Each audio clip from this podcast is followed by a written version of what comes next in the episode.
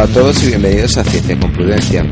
El podcast de hoy va a ser ligeramente distinto al de otros días. Normalmente yo lo que hago es informarme sobre un tema, elegir un tema e intentar transmitir todo lo que he aprendido sobre algo que me ha resultado curioso. Pero en este caso lo que me ha resultado curioso es un dilema y lo que voy a hacer es transmitiros este dilema a vosotros, es un dilema moral para que vosotros penséis lo que harías en esta situación e incluso también podéis reflexionar sobre qué pensáis que harían otra gente, vuestros amigos, vuestra familia, vuestro jefe en el trabajo, quien se os ocurra. El dilema en cuestión, aunque yo lo he sacado de un intelectual americano, un, un psicólogo llamado Steven Pinker, viene de Adam Smith.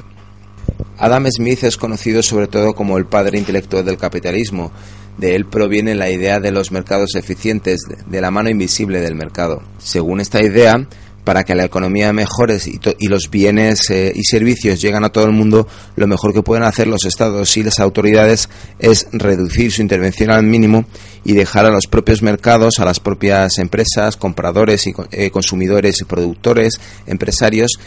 que a través eh, de, los precios ellos mismos vayan dinamizando la economía sin que ningún poder externo intervengan y de esta forma se, magnifica el bienestar comunitario. Pero es necesario tener en cuenta que Adam Smith vivía en un tiempo en el que los estudios de economía todavía no existían en ninguna universidad. Él realmente, su posición como académico era catedrático en filosofía moral y de lo poco que he leído de él, de los fragmentos que he leído de, de La riqueza de las naciones, que su, su gran obra magna, mm, se deduce que era una persona que estaba muy interesada, eh, muy preocupada por el bienestar del resto de los seres humanos, por el bienestar de las personas. Esto me hace preguntarme muchas veces qué pensaría Adam Smith si viera el, el, uso que hacen los capitalistas hoy en día, las grandes empresas, los grandes poderes de, de sus ideas, cuando él estaba intentando abogar por el bienestar en la para la mayor parte de los ciudadanos de una, de una sociedad. Simplemente Adam Smith pensaba que para que una sociedad vaya bien, antes que obligar a cada uno de sus individuos a hacer una tarea concreta que es necesaria para el bienestar común, es mejor dejar que cada uno luche por su propio bienestar a su manera, se busque su, su propio beneficio y que esto, eh, creando una mayor motivación para cada individuo para desarrollar sus, sus habilidades personales y su propia capacidad de trabajo, revertirá necesariamente en el bienestar de la mayoría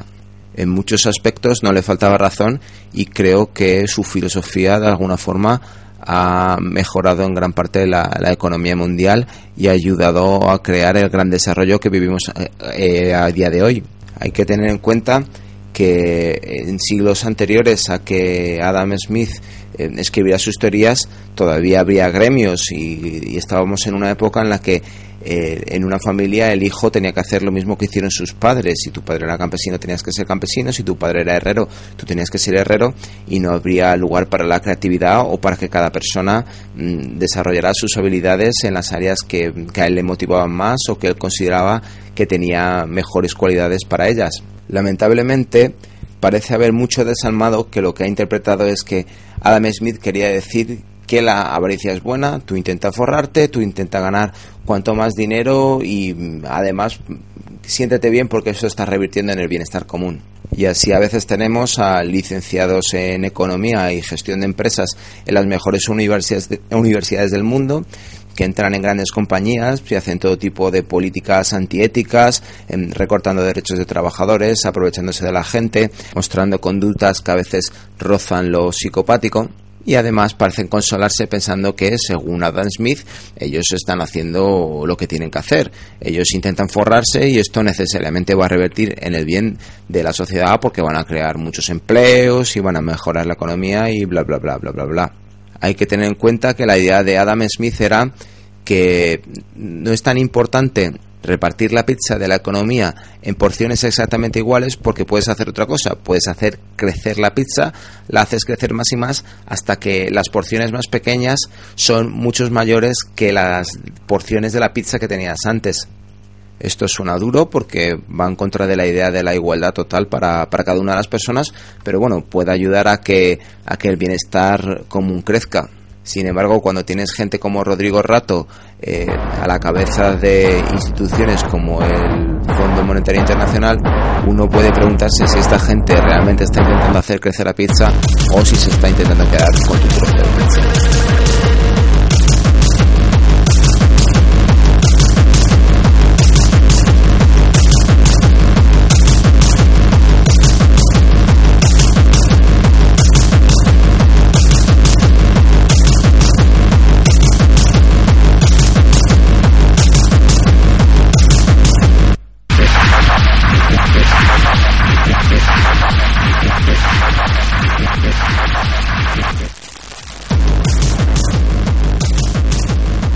general creo que Adam Smith se, sentiría contento del efecto que han tenido sus ideas a la hora de mejorar la economía mundial, pero también creo que muchas veces se revolvería en su tumba si viera eh, el uso que hacen de su nombre y de sus ideas estos fanáticos del capitalismo que creen en la, en la libertad de los mercados como si fuera un dogma religioso y no simplemente una una teoría económica que tiene una cierta autoridad, mientras que uno la enfoque simplemente como lo que es, una teoría económica, no, no es las tablas de Moisés. Y además pienso que él como persona moral y preocupada por el bien común, mm, dudo que podría ver a esta, a esta gente de Wall Street y a, y a los grandes economistas que, que aconsejan a las grandes corporaciones como los herederos de su pensamiento económico. Acabada esta digresión sobre Adam Smith, que he introducido un poco para alargar este podcast para que no se quede demasiado cortito, vamos a hablar del dilema, del dilema moral que os había eh, indicado al principio del podcast y que Adam Smith planteaba. La idea de Adam Smith era utilizar un, un experimento de pensamiento, un experimento que podemos hacer en, en nuestras propias cabezas y que además es, es imposible de llevar a cabo en la realidad, para, para reflexionar sobre eh, el distinto peso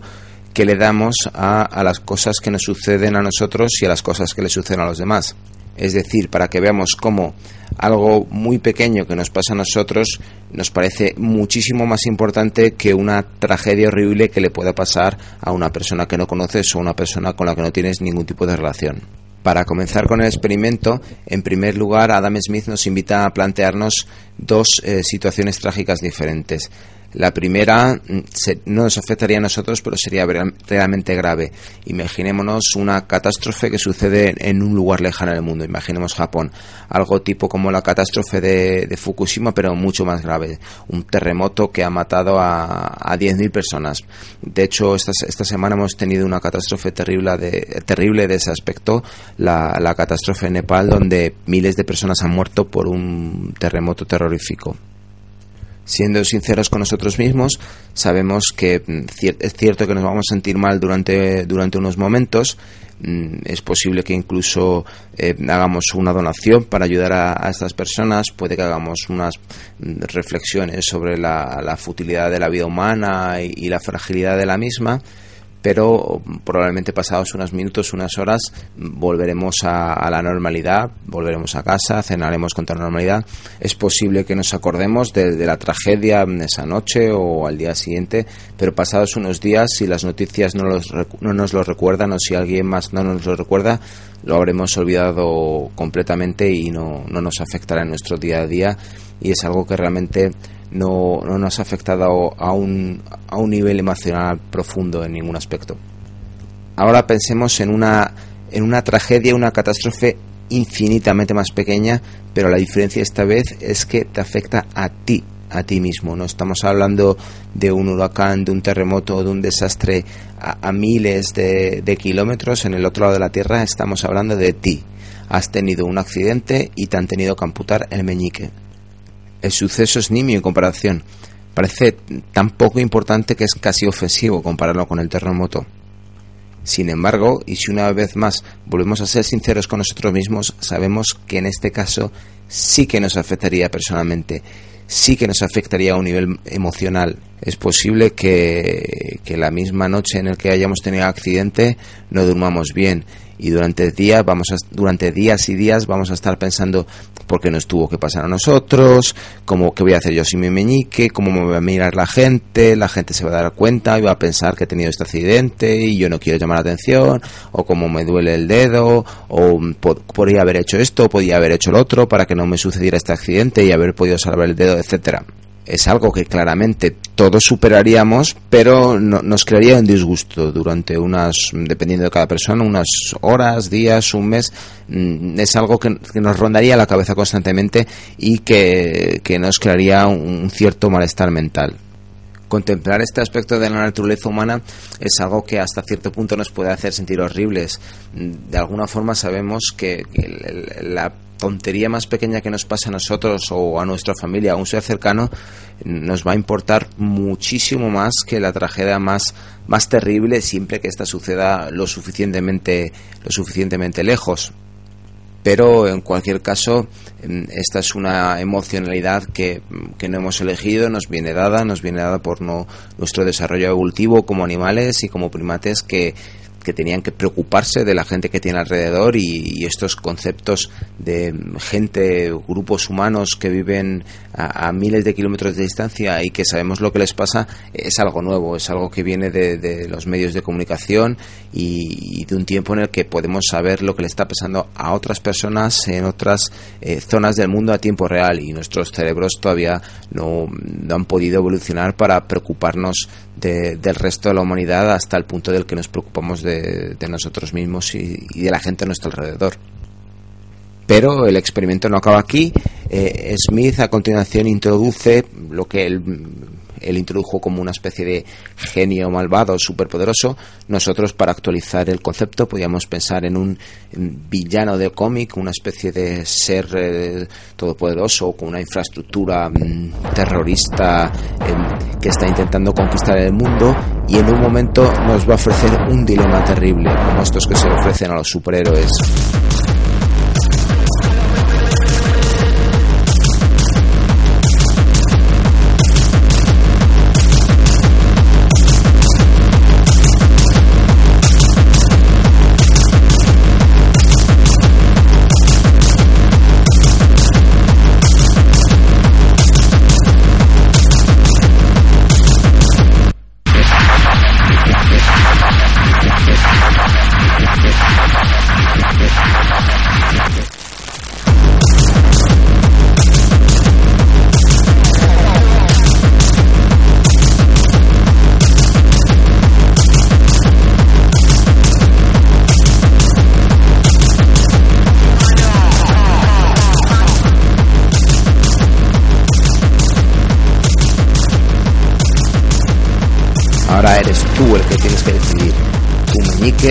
10.000 ciudadanos inocentes.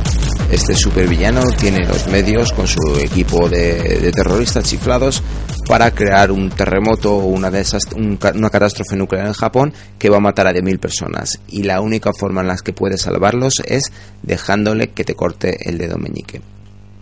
como vemos, la situación cambia totalmente. Ya no es simplemente una reflexión filosófica. Además, ya no hace falta que estés ahí mm, sintiéndote mal porque una pequeña nimiez que te ha sucedido a ti te afecta mucho más a nivel emocional que una catástrofe súper trágica y terrorífica que le ha sucedido a gente a, a, miles de kilómetros de distancia. Ahora tienes la oportunidad de salvarles. Ahora tienes la oportunidad de convertirse ese malestar, de pasar el mal trago, de perder tu meñique para siempre y de esta forma salvar a miles de personas. Adam Smith pensaba que visto desde esta perspectiva y cuando eh, se nos da esta responsabilidad que la mayoría de la gente tomaría la decisión de dejarse apuntar el meñique para, para salvar a todos estos japoneses. Probablemente también para evitarse el, remordimiento en años futuros.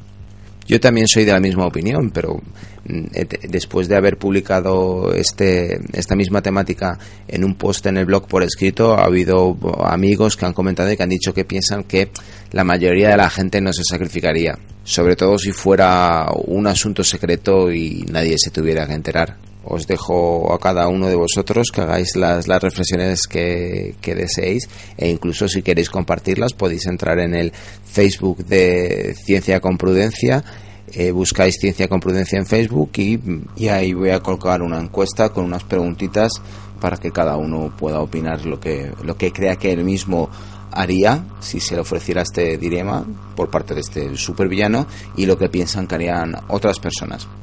En lo que se refiere a Steven Pinker, el famoso psicólogo a través del cual yo me enteré de este experimento, él también opinaba como Adam Smith y piensa que la mayoría de nosotros elegiríamos dejarnos cortar el meñique. Para él esto demuestra la superioridad de la racionalidad sobre la empatía en materias morales, ya que aunque ambas eh, cualidades, la empatía y la racionalidad, nos ayudan a ser mejores personas y, a portarnos mejor con los demás, que en este caso nosotros empatizamos muchísimo más con nosotros mismos y lo mal que lo vamos a pasar eh, después de perder nuestro meñique, que la empatía que podamos sentir cuando nos enteramos de la noticia de un terremoto, huracán o tsunami que ha ocurrido en un lugar lejano,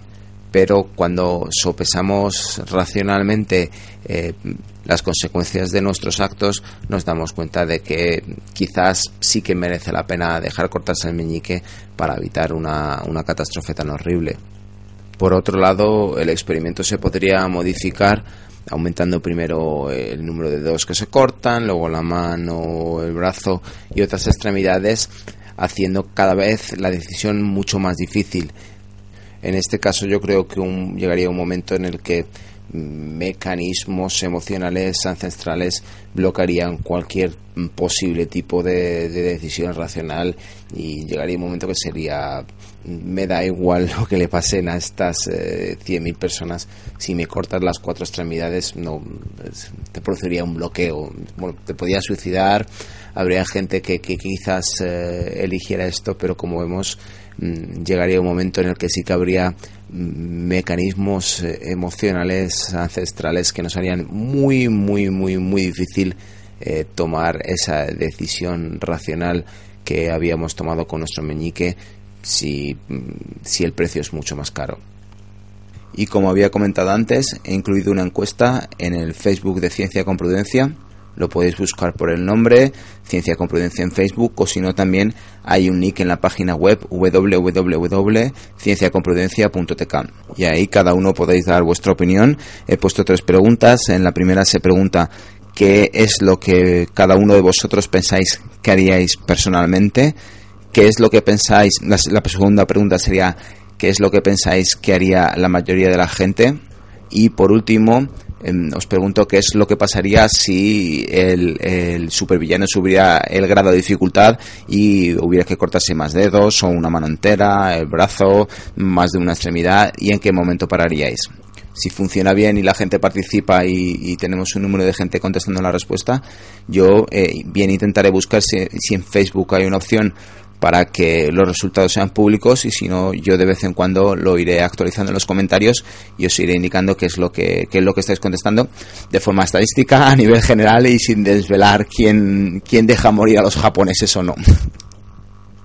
Y esto es todo por hoy. Gracias por vuestra paciencia. Podéis seguirnos y escuchar más podcasts en el canal Ciencia con Prudencia de iVoox. También podéis seguirnos en, el, eh, en la página web www.cienciaconprudencia.tk.